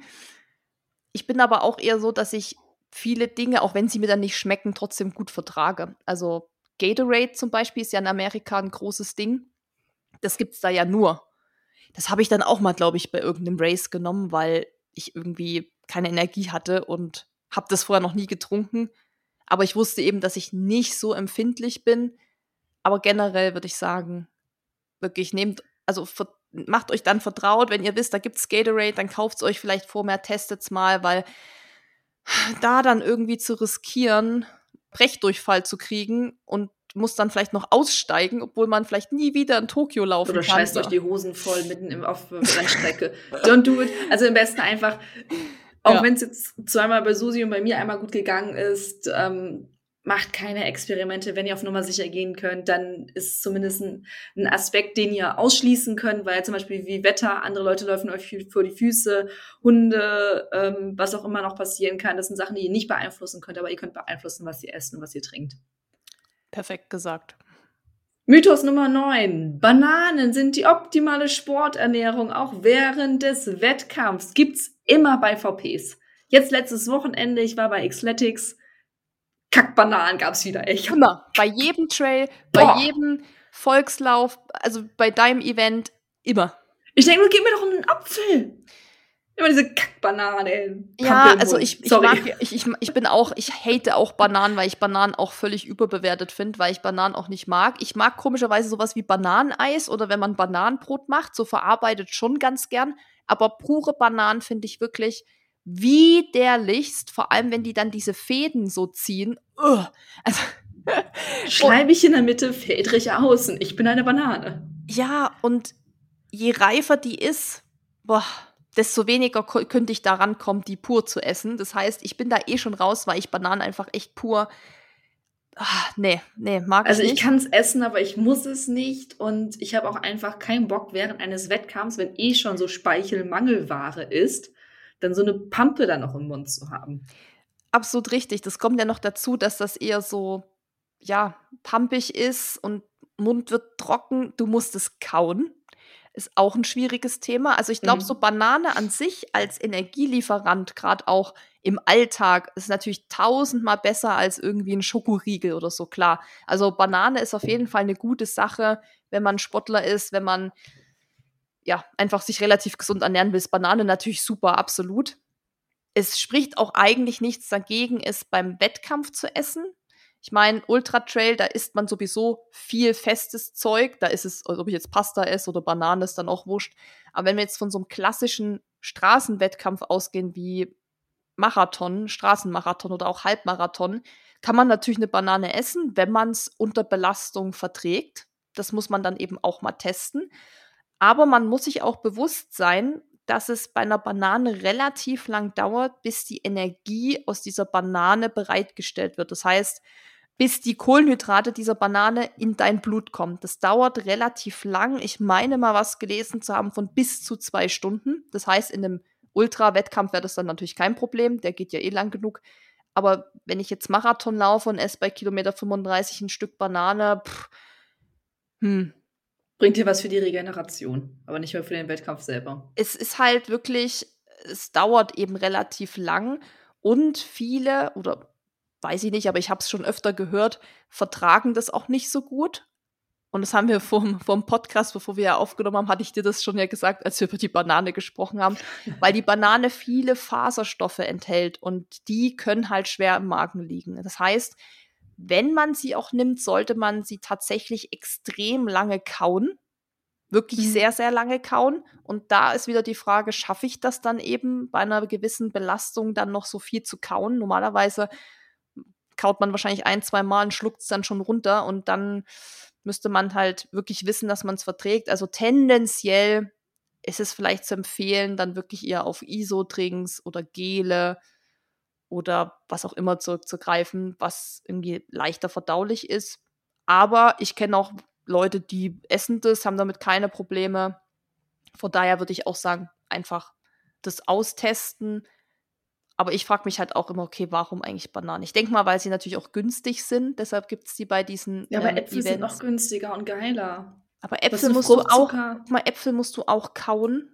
Ja, aber sind, die sind fruchtiger, sind saftiger, sind schöner. Ach, also ich bin da zum Beispiel ein Fan auch von Wassermelone. Muss man aber auch aufpassen. Da kann man auch nicht zu viel essen. Oder Orangen. Also bei Ultra Trails gibt es ja viel immer Orangen.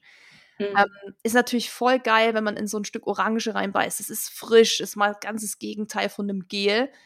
Aber mit dieser Säure ist nämlich auch Vorsicht geboten. Also ich habe eine Regel, nicht mehr als drei Stücken Orangen an einer VP, weil ich hatte schon mal mehr genommen und hatte dann Magenschmerzen. Also ich glaube, all mit diesen Sachen, das ist wie mit allen, ob du da jetzt Gele nimmst oder Riegel, da muss man echt so das Maß für sich finden.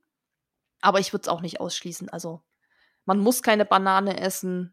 Ich sag nee, braucht man nicht, kann zu wen, zu unsicher, ob die Energie bei dir jemals noch ankommt, so ungefähr. Und dann vielleicht doch lieber irgendwas nehmen, was schneller reingeht. Haben wir die Banane voll schlecht geredet. Ich fühle mich voll schlecht. Nee, nee, ich bin da ganz bei dir. Absolut nicht. Können die Leute auch mal in die Spotify-Kommentare schreiben, wenn sie Bock haben. Seid ihr Team sie, Banane ja, oder nicht? Ja. Ähm, ich überlege gerade, ich glaube, die nächsten drei Mythen können wir eigentlich ein bisschen zusammenfassen. Und zwar, ich nenne sie einfach mal alle drei hintereinander. Immer im Negativ-Split laufen. Du musst dir vorher einen Plan überlegen, eine Strategie und nicht zu schnell loslaufen. Das ist ja alles quasi so. Strategie, Negativ-Split. Wie siehst du das? Einen Plan legen, ja. Prinzipiell muss man gar nichts. Man kann auch einfach losrennen und gucken, wie es läuft. Also wenn man nur just for fun das macht, ihr müsst gar nichts. Ihr müsst keine Bananen essen, keine Gele nehmen. Ne, wenn man es jetzt, sag ich mal, optimieren. Ihr müsst noch nicht mal laufen. Ihr müsst nicht mal laufen, aber dann müsstet ihr auch den Podcast nicht hören. Nee, aber wenn man jetzt ja einfach Spaß an einem Lauf haben will, auch wenn man sagt, in der Zeit ist mir total egal, macht auch ein Plan trotzdem Sinn. Einfach, um sich das Rennen gescheit einzuteilen, um am Ende im besten Fall vielleicht sogar noch glücklich und zufrieden reinzulaufen und nicht direkt zusammenzuklappen. Das wäre natürlich der beste Fall. Und deshalb würde ich sagen, einen Plan machen macht immer Sinn. Sich das Rennen einteilen auch. Nicht zu schnell loslaufen, auf jeden Fall. 100.000 Prozent. Und da muss ich wieder dran denken, wie du uns beim letzten Podcast zum Garda Trentino Trail gefragt hast, ob die Leute, die so 100 Meilen laufen, nicht eigentlich schon so erfahren sind, dass sie mhm. wissen, nicht so schnell loszulaufen. Und ihr habt es ja gehört, nee. Nee. nee. Menschen sind nicht schlau und werden nicht schlauer. Nee, also das ist vielleicht auch wirklich so ein, so ein, ja, so eine Gruppendynamik, die dann losgeht. Ich glaube, das ist auch ganz, ganz schwer, da so bei sich zu bleiben, gerade auch bei so einem Marathon, wo eben so viele Leute mitlaufen, die auch so unterschiedliches Leistungsniveau haben. Und vielleicht steht gerade einer neben dir, der zwar auch eine 320 anpeilt, aber vielleicht den Tag seines Lebens hat und eine 310 läuft und natürlich viel schneller losrennt und das auch hält. Also das ist natürlich wirklich sehr, sehr schwer, da so bei sich zu bleiben. Aber nicht zu schnell loslaufen, würde ich immer sagen, wirklich versucht das wirklich durchzuziehen, um dann im besten Fall, und das ist dann Mythos 3 von diesem großen Mythos, in den negativen Split zu machen. Aber ich glaube, was ich auch. Also negativ Split bedeutet, dass sie die erste Hälfte langsamer lauft als die zweite Hälfte. Richtig. Also es wäre im besten Fall Marathon-Beispiel, Halbmarathon läuft man in zwei Stunden und die zweite Hälfte in einer Stunde 58 vielleicht oder 59. So. Wäre natürlich richtig gut. Oder man läuft die ersten 30 Kilometer in einer gewissen Zeit und macht die letzten 10 schneller jeder von uns, der schon mal Wettkämpfe gemacht hat, weiß, wie krass schwierig das ist, weil man gerade wenn man eine Bestzeit läuft, ja schon am Anfang auch immer schon am Limit so ist. Weil ja, Hamburg Zeit gut machen möchte, ne? Schon mal einen Puffer ja, aufbauen. Richtig, ja. Das ist Bin genau, done that. Das ist genau der Fehler. So, ich will ja genau Puffer aufbauen. Das ist so geil. Das, ich ertappe mich da auch dabei. In Hamburg habe ich auch gesagt, naja, ich mache die ersten 32, laufe ich so vier. Ich glaube, ich musste ja für die Bestzeit 4,52er Pace laufen, mindestens oder so. Da ja. mache ich so 4,55 und dann auf den letzten 10 laufe ich dann so eine 4,45. Da hole ich alles raus. Hm. Als ob. Ich meine, 4,55 ist halt für mich kein GA1 Pimmeltempo, dass ich das irgendwie noch schaffen könnte. Dann dachte ich, na gut, das ist doch ein blöder Plan.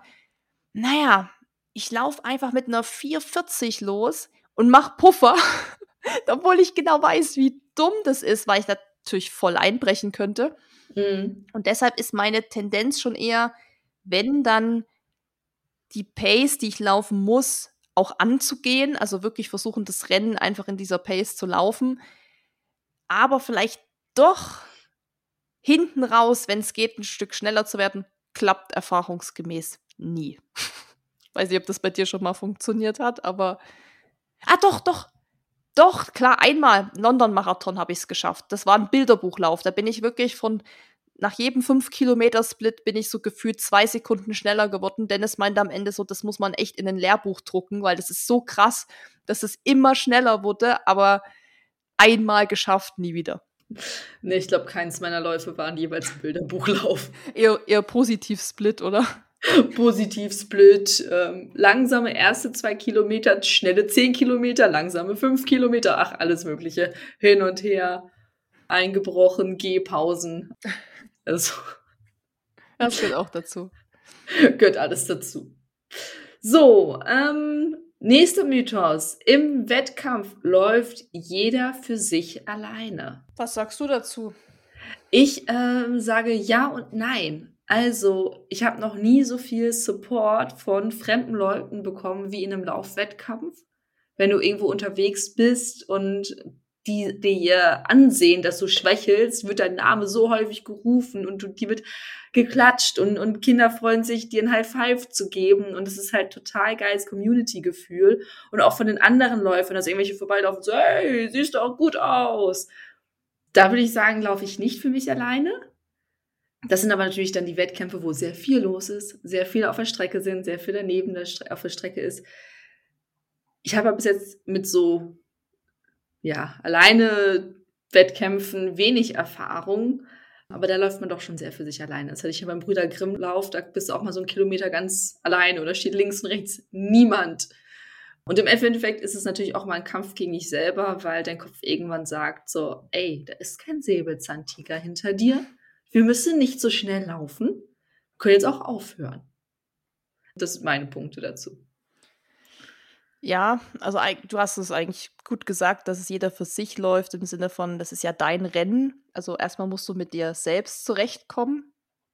Es ist, glaube ich, echt extrem abhängig vom Wettkampf, vom Event, Größe, wie die Teilnehmer draus sind, auch in welchem Land du läufst. Da gibt es ja auch wieder ganz andere Mentalitäten und die einen sind eher schüchtern, die anderen die, die schreien die ganze Zeit rum. Also wenn du in Italien läufst, dann ist da auch viel, ja, la, la, la, vamos, da, da, da, da, immer die ganze Zeit und halt geschrien und, und Stimmung gemacht und so. Da ist einfach viel mehr so ein Vibe auch da. Ich glaube aber auch, es hängt auch wieder davon ab, in welchem Feld du läufst. Wenn du vorne läufst, wenn du vielleicht um ein Podium mitläufst, da ist einfach jeder für sich. Da geht es einfach ganz knallhart darum, wer wird jetzt hier Erster, Zweiter und Dritter.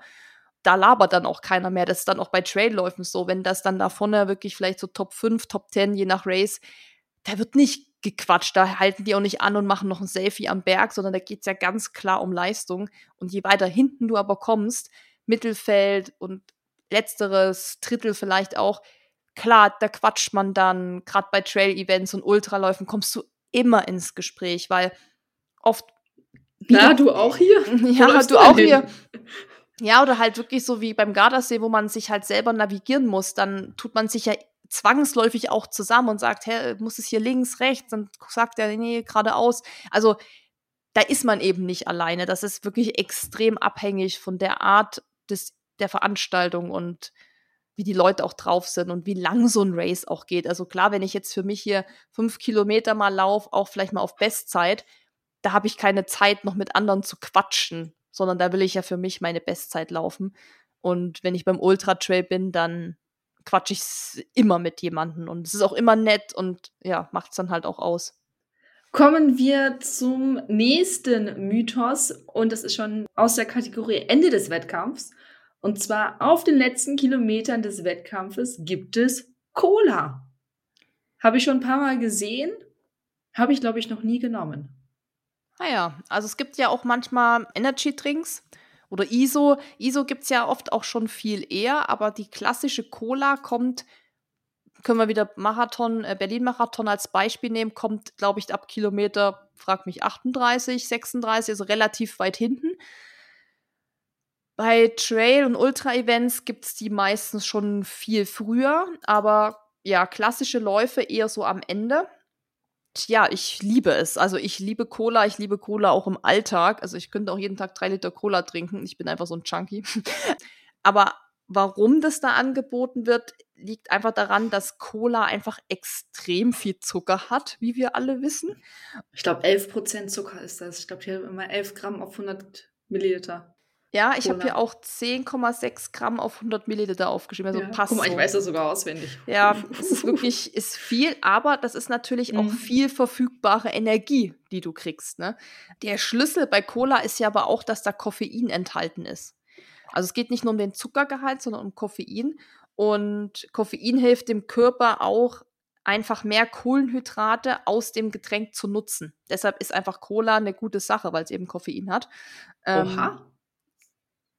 Das wusste ich noch nicht. Ja, nein, das, ja, das, also das kann, hilft. Also, das, das kann, so. kann zu einer gesteigerten Ausdauer eben helfen. Ja, deshalb nehmen das eben auch viele Ausdauersportler, auch beim Ironman oder bei langen Distanzen. Mhm. Nur, wenn man jetzt nur Cola trinken würde, weil man könnte jetzt sagen, oh, mehr Ausdauer, voll geil, dann trinke ich von Anfang an nur Cola. Ja, das ist dann auch nicht so ratsam, weil natürlich diese hohe Zuckerkonzentration von Cola dem Körper auch Wasser entzieht. Also das würde ich, ich würde jetzt nicht die ganze Zeit nur Cola trinken. Ist außerdem auch vielleicht für den Magen irgendwann, wenn du eben alles zu viel nimmst, mit der Kohlensäure oder so auch nicht mehr so gut. Ähm, also nur Cola ist vielleicht, ist, ist eher schlecht, sondern würde mhm. ich nicht machen. Aber am Ende von so einem Rennen kann es auf jeden Fall was bringen ich finde es geil. Also ich liebe Cola beim Race und ich muss auch sagen, dass ich oft echt an so eine VP komme und denke, gib mir Cola, gib mir Cola, weil du dann auch diesen puren Wassergeschmack aus dieser Flask in deiner Trinkflasche, was mhm. dann schon leicht so nach Plastik schmeckt und so, kannst du nicht mehr ab. Gammelgummi. Ja, ist echt so. Du willst dann irgendwie wirklich was mit Sprudel, weißt du, so Limo und von mir aus auch eine Sprite ja. ist mir dann egal. Ich will dann einfach irgendwas, was prickelt oder Mineralwasser ist dann auch schon gut. Vielleicht noch mit einem Schuss Zitrone drin wäre noch geiler. Oh, ähm, so, Ansprüche hier. Ja, ja, aber das ist dann so, worauf man dann echt dann auch so Bock kriegt. Also gerade bei heißen Läufen, ich meine, beim Eiger Ultra Trail haben wir so viel Limo getrunken an diesen Hütten eiskalte Rhabarberlimonade. Du weißt nicht, wie geil das ist. Das ist ein Lebensretter. Einfach, es ist eisgekühlt. Es mhm. schmeckt irgendwie fruchtig. Es ist irgendwie, dann hast du doch diesen Zucker, das ist süß. Ist einfach wirklich, muss ich sagen, immer wieder denke ich, geil. Und beim Marathon ist es natürlich nicht ganz so, dass man da diesen Hieber hat, bei 35 Kilometern einen Anschlag laufen, dass man denkt, oh, jetzt eine geile Cola oder so. Kann eben für den Endspurt, sage ich mal, noch Energie geben, noch mal einen Kick, Zucker haut noch mal rein. Also wer es verträgt, wer es mag, rein damit am Ende. Aber wie gesagt, bitte nicht nur jetzt Cola trinken. So, ne? nicht nur Cola und Banane, bitte, sondern. Könnte ich auch gar nicht. Also bei mir ist immer so diese Kohlensäure. Boah, geil. Ähm, oh, das, das, ist ein Problem. Ja, also jetzt. Hm. Aber die ist ja meistens. Vielleicht irgendwie, lass uns noch mal in einem Jahr drüber sprechen, ja. wenn ich mehr Ultra-Erfahrung mhm. habe. Aber alles bei so kürzeren Sachen, so Untermarathon, Halbmarathon, Zehner, da kann ich nichts mit Kohlensäure unterwegs trinken, weil das kommt mir dann aus den Ohren aber wieder raus. Aber du musst doch sagen, du, wie viel trinkst du davon? Zwei Schlucken? Ja, aber äh, gut, aber ich reagiere auch sehr empfindlich auf Kohlensäure. Ja, okay, ne? und dann? Also ich bin dann, ich bin dann direkt so, Schulz. Ja, ich auch, aber man muss auch sagen, wie viel Kohlensäure ist in diesen Cola-Dingern und, und Energy-Dingern an diesen Verpflegungsstationen eigentlich noch Ich bin drin? immer ganz froh, wenn die schon ein bisschen raus Ja, ist. das ist ja meistens Also das, was ich im Restaurant zurückgehen lassen würde, von wegen hier, da ist keine Kohlensäure mehr drin, finde ich dann ja. geil. Ich habe mal einen Staffelmarathon gemacht, also das war 50-50 aufgeteilt. Und dann habe ich nämlich meinen Staffelpartner vorgeschickt und gesagt, ich so, bitte zur nächsten Verpflegungsstation, ich möchte eine halb Wasser, halb Cola, lass es dir bitte in eine Flasche umfüllen und schüttel die Kohlensäure raus. Ja. Total pervers, würde ich nie im Alltag so trinken. Ich meine, total verwässerte Cola, aber da fand ich es geil. Ja, habe ich auch schon gemacht. So diese kleinen, äh, die gibt es ja in so kleinen 0,3 oder was, diese Flaschen. Mm. Und das hatten wir beim Eiger auch an so einer Hütte, haben wir dann so eine Flasche mitgenommen, die habe ich mir vorne, da habe ich die Flask rausgemacht und habe diese Flasche reingesteckt. Und klar, durch dieses Laufen und so mm. geht natürlich die Kohlensäure raus. Es wird natürlich auch warm, aber das ist in dem Moment egal, weil wenn du es dann trinkst, brauchst du einfach Energie, Zucker, wie du sagst, im Restaurant Koffein, würdest du ja. sofort sagen, boah, weg damit, das ist warm, hat keine Kohlensäure. Von daher an diesen Verpflegungsstationen ist das jetzt nicht eine eisgekühlte Cola mit Eiswürfeln und Zitrone und äh, frisch und gezapft und Schirmchen. und irgendwie kriegst du es noch auf dem Tablett, sondern das ist ja eh schon so, naja. Also. Da steht er schon seit drei Stunden in der prallen Sonne mit so einer schönen Staubschicht oben drauf. Ja, da darfst du eh nicht drüber nachdenken. Die Verpflegungsstation, die Schwämme, die es nee, da gibt. Nee, nee. Äh, kommen wir zum nächsten Mythos. Auch, das können wir auch mal, wir machen, wo jeder reingeht. Wir machen mal so eine Folge so die ekligsten Dinge beim Laufen. Und da ist der Schwamm auf jeden Fall Top 3. Na, nach dem Dixie. Ähm, ja, kommen wir zum nächsten Mythos, äh, den du gerade tatsächlich schon ein bisschen angesprochen hast. Und zwar, es wird immer ein Schlusssprint eingelegt. Wie siehst du das? Also immer eingelegt wird er, glaube ich, nicht, weil das hatten wir ja gerade schon, dass hinten raus dann oft auch die Luft, Luft raus ist. Aber ich versuche es tatsächlich beim Wettkampf immer.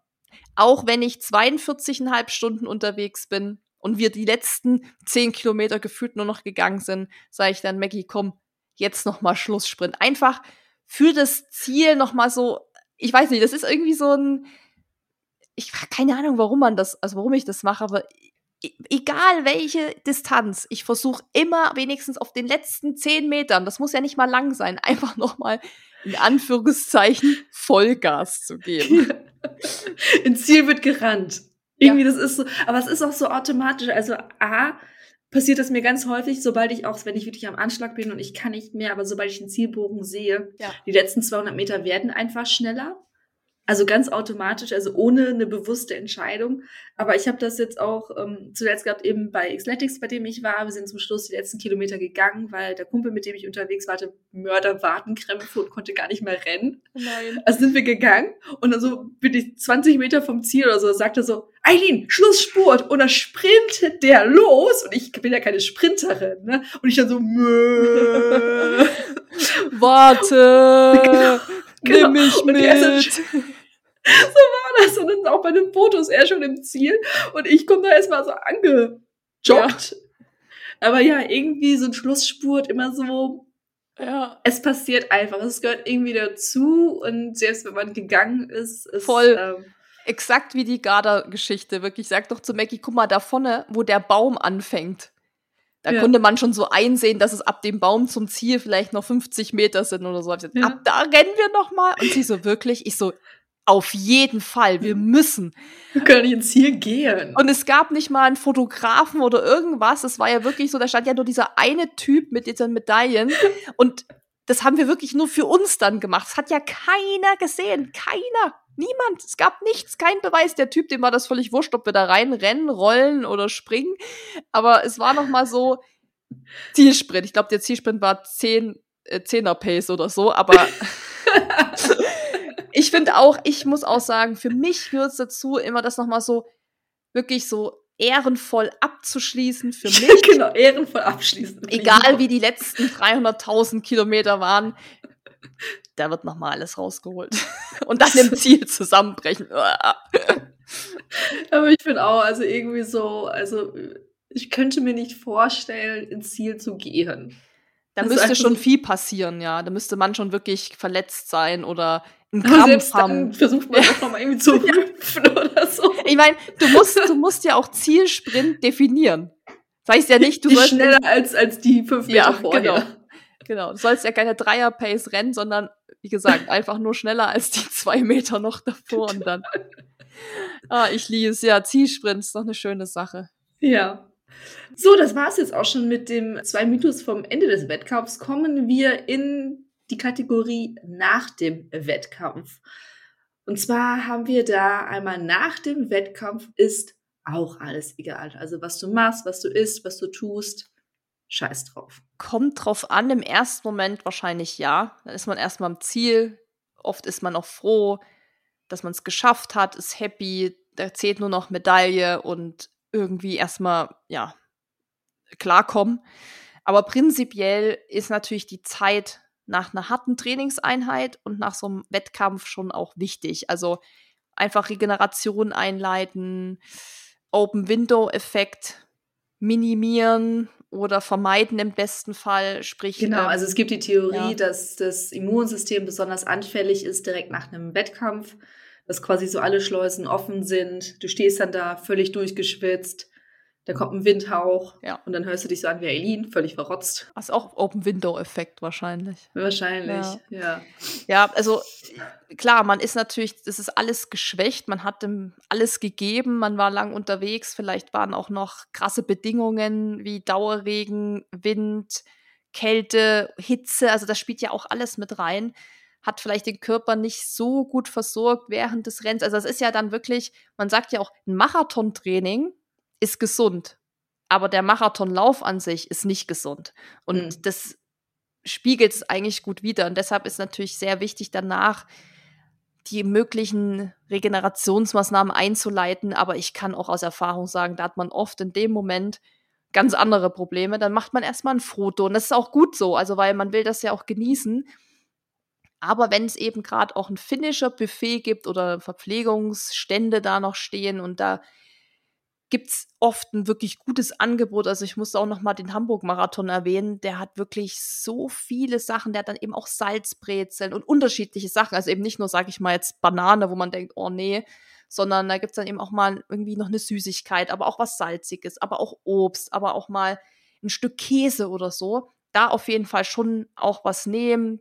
Trinken ist natürlich wichtig. Da gibt's ja oft auch diese alkoholfreien Biere die ja eigentlich dann total lecker sind, so ISO-Zeug. Geil, trinke ich sonst nie und dann denke ich so, ah, ja geil, nehme ich. Ja, Grapefruit, allem, Zitrone, meins. Boah, geil, vor allem wenn das eben auch heiß war bei dem Lauf oder so mhm. und man hat, ist dann kurz runtergefahren, es kommt wieder klar und dann wirklich so ein, so ein Radler oder so voll geil und ähm, da auf jeden Fall dann zusehen, dass man auf jeden Fall schnell aus den Klamotten rauskommt. Also egal wie eklig es vielleicht auch manchmal ist, aber wenn es bei so einem Lauf Duschen gibt, wenn man nicht das Hotel gegenüber vom Zieleinlauf hat, sondern wirklich mit der Bahn noch irgendwo hinfahren muss, würde ich tatsächlich empfehlen, die Dusche zu nehmen. Die ist meistens auch kalt und nicht so toll, aber trotzdem, man ist geduscht, man Handtuch abrubbeln, frische Klamotten an, dicken Pulli, Mütze auf, auch ganz wichtig, wenn die Haare noch so nass feucht sind oder so. Also da auf jeden Fall zusehen und dann aus das Gehen ist meistens nicht so schlecht, wenn man noch zur Bahn gehen muss oder zum Hotel, dass man einfach weiter die Beine so ein bisschen ausshakt, sag ich mal. Und dann wirklich gucken, schnell irgendwie Proteine und so. Aber klar, in der, das, in der Theorie ist es immer alles ganz toll, aber in der Praxis denkt man sich so, boah, ich kann erstmal gar nichts essen. So geht es mir ja auch, wo ich denke, boah, ich kriege mhm. jetzt nichts rein. Dann kommt der Hunger irgendwie erst fünf, sechs Stunden später. Ähm, aber ich glaube, was man wirklich machen kann, ist wirklich dieses umziehen oder zumindest was Dickes drüber ziehen, packt eine Downjacke im Zweifel wirklich in den Beutel ein, weil eine Downjacke hält euch immer warm und eine mhm. Mütze, nasses T-Shirt aus, das ist schon mal gut. Von daher die, der Mythos, nichts machen, würde ich sagen, nee, ist vielleicht nicht so optimal.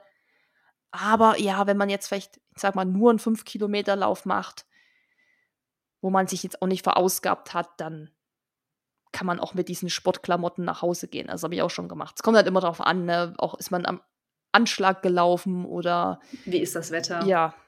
Wenn es halt dann auch noch schüttet und windet, dann sollte man natürlich wirklich zusehen, dass man schnell ins Trockene kommt. Da empfiehlt sich auch Rettungsdecke immer dabei zu haben. Kann ich euch auch mhm. empfehlen. Einfach Aber es gibt ja mittlerweile bei vielen Wettkämpfen ja. auch so eine Folie, stimmt, wenn man ins Ziel stimmt. kommt. Also da habe ich genau. auch schon mittlerweile so eine kleine Kollektion hier, weil ich sie mir immer mitnehme mhm. für den nächsten Wettkampf, damit ich keine Wegwerfklamotten haben muss. Stimmt, ist richtig. Aber wie gesagt, kann man auch, wenn es das irgendwo nicht gibt, weil der Lauf vielleicht etwas kleiner ist oder so, man hat dann mhm. trotzdem einen weiten Weg. Glaube ich, sind so diese drei Sachen, Jacke, Mütze, Rettungsdecke, da ist man schon mal äh, schon ganz gut bedient. Unterschreibe ich so. Also ähm, gut. gucken, was man machen kann. Ja. Ähm, aber auch sich die fünf Minuten zum Genießen nehmen. Auf jeden Fall. So, und wenn man dann die Möglichkeit hat, eben abends Terragan Reboots. äh, geil, sehr geil. Ja. Ich durfte sie bei Susi mal ausprobieren, ey, bombastisch. Oder halt ein bisschen ausrollen, bisschen stretchen, bisschen dehnen, bisschen mobilisieren oder, oder sowas. Massage gibt's ja auch manchmal im Ziel angeboten. Das stimmt. Kann man natürlich auch direkt drauflegen, wenn es warm ist, man jetzt nicht irgendwie total friert oder so. Auf jeden Fall in Anspruch nehmen, habe ich auch schon gemacht und es ist wirklich mega. Hatte ich einmal mhm. nach dem nach dem Berlin-Marathon, wo ich Berlin und London nacheinander gelaufen bin mit sieben Tagen Abstand. Und dann habe ich zum ersten Mal eine Massage nach dem Marathon gekriegt und ich dachte, wie geil mhm. ist das bitte? Also meine Beine waren so frisch mhm. danach. Ich dachte, jetzt könntest du noch einlaufen. Wirklich, ohne Scheiß. Mhm. Ich dachte eigentlich so, dass wir wegen, ich machen die Muskeln kaputt, wenn die eh schon so Risse da drin sind. Nee, es war bombastisch und seitdem schwöre ich einfach darauf, wenn es irgendwie Möglichkeit gibt, nach einem Lauf eine Massage zu kriegen, sage ich, hier sind meine Beine. Ich habe schon die Hose aus. also am besten wirklich Dusche, Massage wäre natürlich optimal und dann ja. da noch was futtern. Also da hat man natürlich schon viel richtig gemacht. Aber ja. ich kann auch verstehen, wenn man sagt, boah, ich will einfach nur heim und will da duschen und so. Also kann ich alles nachvollziehen. Oder drei Stunden lang in der Badewanne liegen. Das war nach meinem ersten Marathon. Da war das Wetter so mies. Oh. Irgendwann kam meine Mutter war zu Besuch, so klopft es nur so. Lebst du noch? Hallo? Atmest du? Ich so, ja, ja, ich bin noch da, ich bin noch da, ich komme bald raus. Da bestimmt, wirklich bestimmt zwei Stunden drin. So, kommen wir zu unserem allerletzten Mythos für heute. Und zwar, am nächsten Tag gibt es einen Shakeout-Run, beziehungsweise eine Erholungszeit nach dem Wettkauf pro Kilometer ein halber Tag. Ja, das hatten wir ja schon in dem Trainingsmythen-Marathon Trainingsmythen mit Sonja von Opel. Richtig, sehr gut aufgepasst. Da haben wir auch schon. Ist ja nicht so, als würde ich die alle schneiden. genau. Ähm, Eileen kennt ja jedes Wort von uns und jeden Versprecher und alles. Jedenfalls, da hatte ich ja den Mythos reingeworfen in den Ring und habe gesagt, ich kenne das so, dass pro gelaufenen Kilometer ein Tag Pause ist. Und dann hat Sonja das revidiert und sie sagte, sie kennt es mit einem halben Tag Pause. Da haben wir auch ausführlich drüber gesprochen. Also da könnt ihr auf jeden Fall mal reinhören. Die Folge ist eh super interessant. Also ja. da lernt man auch viel. Ich würde es hier noch mal kurz einfach anreißen und sagen, eben, es kommt extrem auch darauf an, und da hatte Dennis damals ja was Gutes erwähnt und meinte, naja, wie macht es dann Susi, wenn sie 250 Kilometer rennt oder 150? Dann müsste sie ja 150 Tage regenerieren oder nach Sonjas äh, Theorie 75 Tage. Und äh, da wissen wir, nee. Nein. So, nein. Also, ja, ich mache das so. Wir nehmen mal wieder den Marathon her, den klassischen dass ich dann auf jeden Fall am nächsten Tag wirklich nichts mache. Einfach auch, da muss ich dann Wäsche waschen, da muss ich die Sachen ausräumen. Abreisen. Abreisen. Also das ist einfach noch so ein Tag, so, nee, der kann irgendwie eh mhm. weg, so gefühlt. Da futter ich dann viel. Das ist auch nochmal, kann man sich extrem drauf freuen. Die nächsten zwei, drei Tage kommt ja manchmal noch so der Nachhunger. Dann, ich bin wirklich jemand, absolut auf den Körper hören. Es gab schon Zeiten, da ging irgendwie fünf Tage nichts. Dann habe ich halt fünf Tage nichts gemacht. Und es gab aber auch Phasen, da war ich nach drei Tagen schon wieder locker zehn Kilometer rennen. Aber die erste Woche mache ich immer just for fun, wie ich Bock habe, wie ich Zeit habe, was ansteht. Jetzt nach dem Garda Trentino, das war jetzt der letzte Wettkampf, da habe ich natürlich wirklich gesagt, okay, du bist gerade einfach fucking 42,5 Stunden unterwegs gewesen.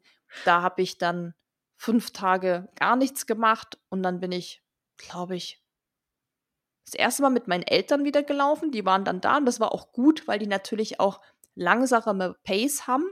Mhm. Und da habe ich gleich gesagt, da laufe ich auf jeden Fall mit, weil das ist gut für mich, dass ich nicht gleich überpace. Und sind wir einmal ums See gerannt. Nächsten Tag waren wir wandern. Also da bin ich seicht eingestiegen. Und jetzt in der zweiten Woche, da war ich schon wieder jetzt dreimal laufen, aber auch keine mega langen Distanzen. Und wenn ich merke, ah, ich bin doch noch ein bisschen müde, dann schlafe ich halt und lasse es. Also von daher würde ich auch sagen, wenn man vielleicht auch, ich meine, nach meinem ersten Marathon ging es mir einfach echt lange schlecht. Da würde mhm. ich sagen, würde diese Theorie fast schon hinhauen. Aber natürlich, je erfahrener man ist, je trainierter man ist, desto schneller regeneriert man ja auch. Das vergessen ja auch viele. Also es ist auch wirklich dann auch, der eine regeneriert schneller als der andere. Dann hast du vielleicht auch viel richtig gemacht in deiner Regenerationsphase, was wir gerade schon hatten.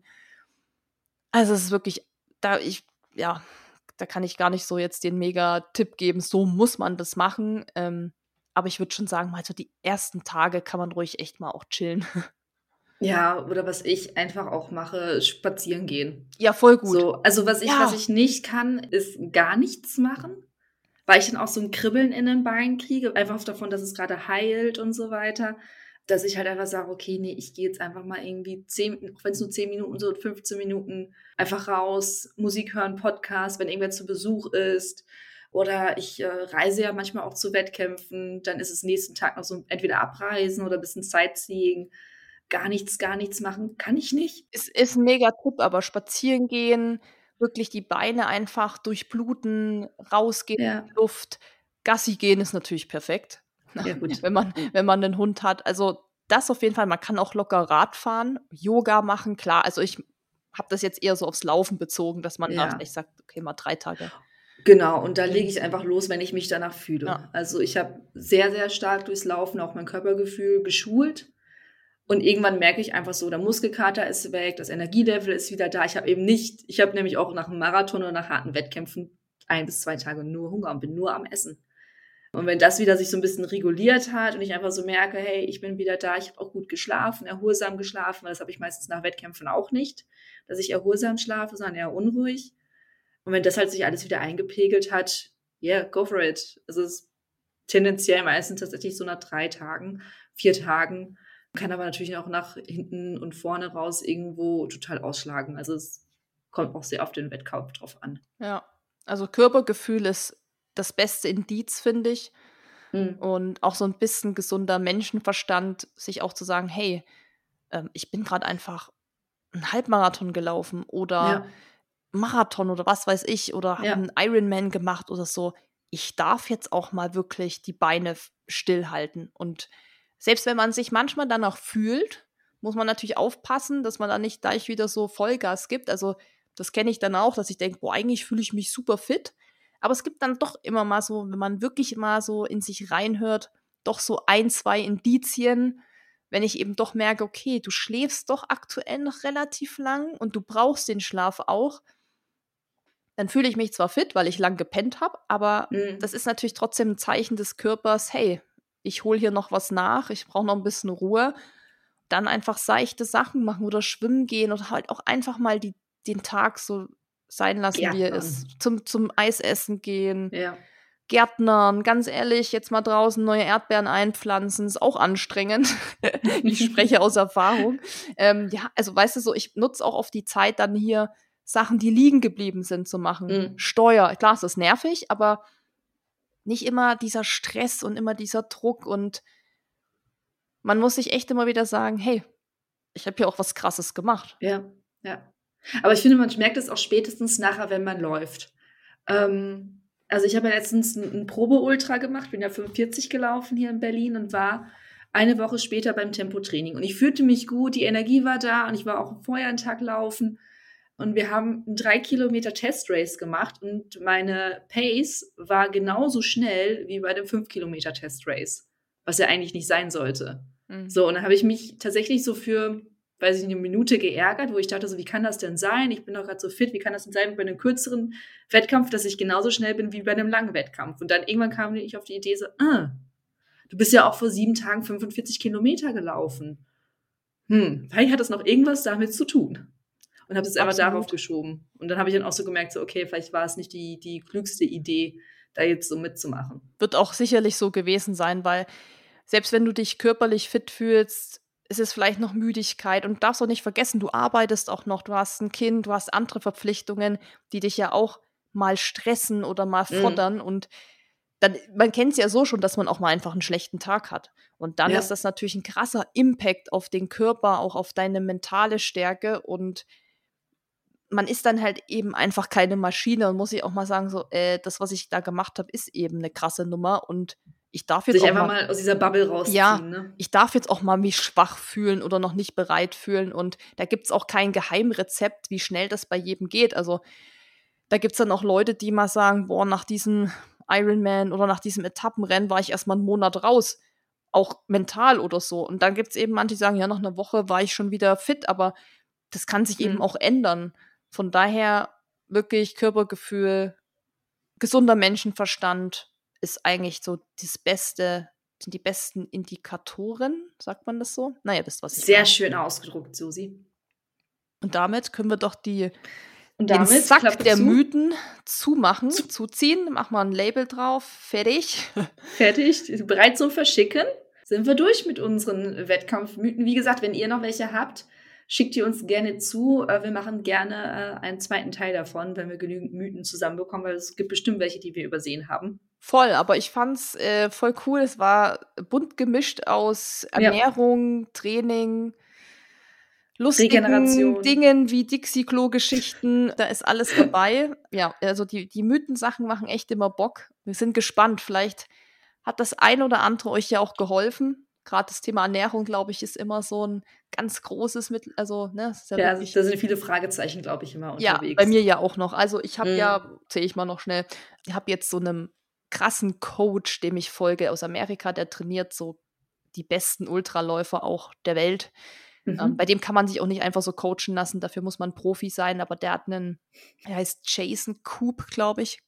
Jason und Coop, äh, K-O-O-P der hat echt einen guten Instagram-Account, weil der da viele Service-Posts macht. Der hat auch einen krassen Podcast, ist halt auf Englisch, ähm, aber der hat da echt gute Themen. Es ist halt sehr Ultra-Running-Nische. Mhm. Aber der hat auch so einen Newsletter, den habe ich jetzt mal abonniert.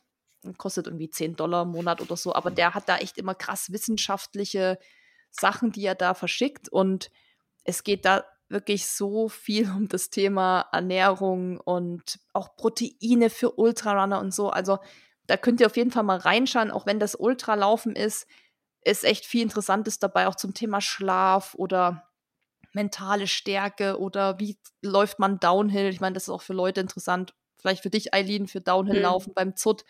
Also voll cool. Und da habe ich so viel Material auf meinem Rechner mittlerweile liegen, was ich noch nicht geschafft habe, durchzuarbeiten, weil es echt ein krass interessantes Feld ist und weil sich das ja auch immer ändert, die Studienlage, die mhm. Wissenschaft und man selber ja auch vieles lernt durch das, was man macht. Keine Ahnung, ich könnte nur noch Ernährungsthemen machen, obwohl ich an sich keinen Plan davon habe. Die sind immer spannend.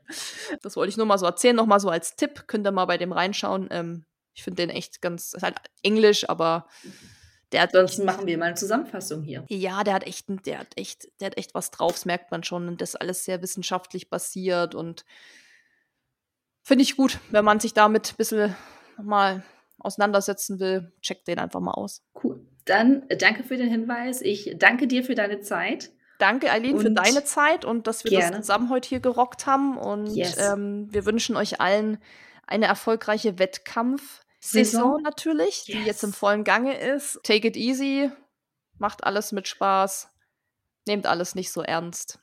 Und genau, einmal tief durch die Hose atmen und dann. Durch die Hose atmen und dann geht die Luzi ab.